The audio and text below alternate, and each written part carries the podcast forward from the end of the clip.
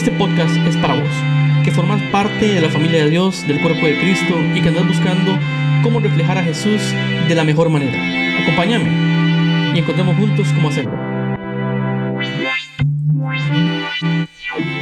Una de las características que más amo y más me impresionan de Jesús es su empatía con la humanidad.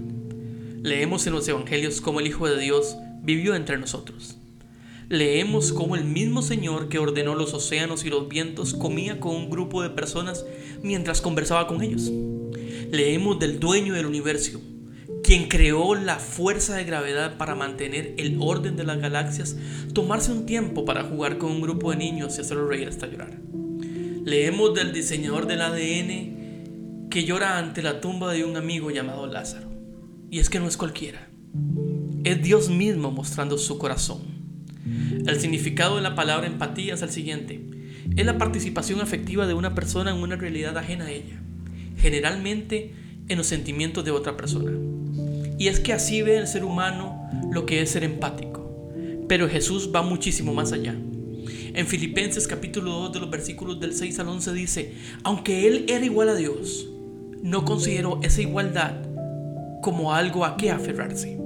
Al contrario, por su propia voluntad se rebajó, tomó la naturaleza de esclavo y de esa manera se hizo semejante a los seres humanos.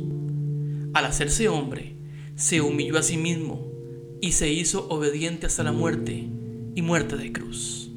Pero en el versículo 9 dice, por eso, Dios lo engrandeció al máximo y le dio un nombre que está por encima de todos los nombres, porque ante el nombre de Jesús todos se arrodillen, tanto en el cielo como en la tierra y debajo de la tierra, para que toda lengua confiese que Jesucristo es Señor, para que le den la gloria a Dios Padre. Y es que su amor fue siempre más allá Filipenses nos enseña que él mismo, por voluntad propia, decidió bajar del cielo y vivir como un, como un humano. Literalmente dice que se rebajó. Bajó de categoría, dirían algunas personas. Imaginémonos que nosotros mismos decidamos dejar nuestra comodidad, todo lo que estemos acostumbrados que esté y damos por sentado que siempre vaya a estar como lo es el techo, la comida, internet, incluso nuestra familia. Dejemos todo para irnos a vivir lejos y enfrentar lo que nunca hemos enfrentado. Nos alejamos de la calidad de nuestro hogar para vivir persecución y maltrato. Y es que todo eso y más hizo Jesús.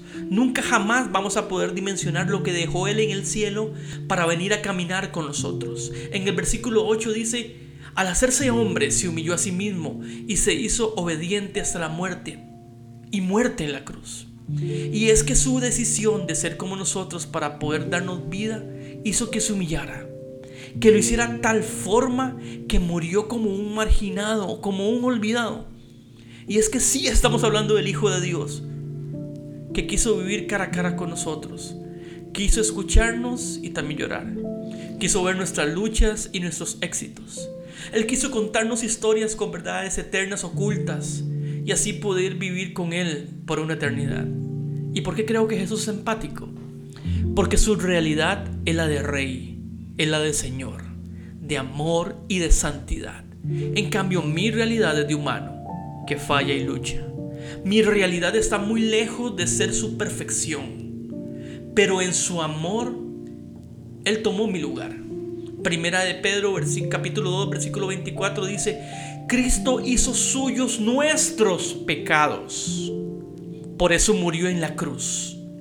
Y lo hizo para que nosotros dejemos por completo de hacer el mal y vivamos haciendo el bien. Cristo Jesús fue herido para que ustedes fueran sanados. Y es que no había forma alguna que estuviera en nuestro poder el ser salvos. Es que Él dejó su lugar de rey e hizo suyo lo peor de nosotros, nuestros pecados, para así poder eliminarlos por la eternidad. Esa, esa, acción acabó con su vida terrenal de una forma sangrienta. Y todo esto para que nosotros no sufriéramos. Y es que amigos, si eso no es ser empático, yo no sé qué es. No solo quitó nuestros pecados, sino que con ese mismo instante nos regaló la más valiosa que puede tener la humanidad, una vida eterna con Él.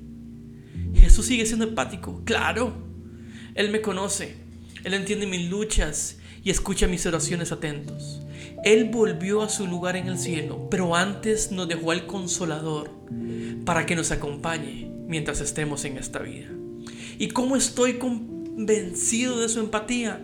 Santiago versículo, versículo 17 y el versículo 1 dice, todo lo que es bueno y perfecto es un regalo que desciende a nosotros de parte de Dios nuestro Padre, quien creó todas las luces del cielo. Él nunca cambia ni varía como una sombra en movimiento. Y es que Él nunca cambia y Él no varía. Él es uno. Él dijo que me ama y eso no ha cambiado. Él dijo que me espera y eso tampoco va a cambiar. No importa quién seas, Jesús te está mirando con amor. No importa lo que hayas hecho o dejado de hacer, Él sigue creyendo en vos. No hay nada más importante para Él que escucharte. Sos su hijo, su hija. Habla con Él hoy y de paso me lo saludas. Nos vemos.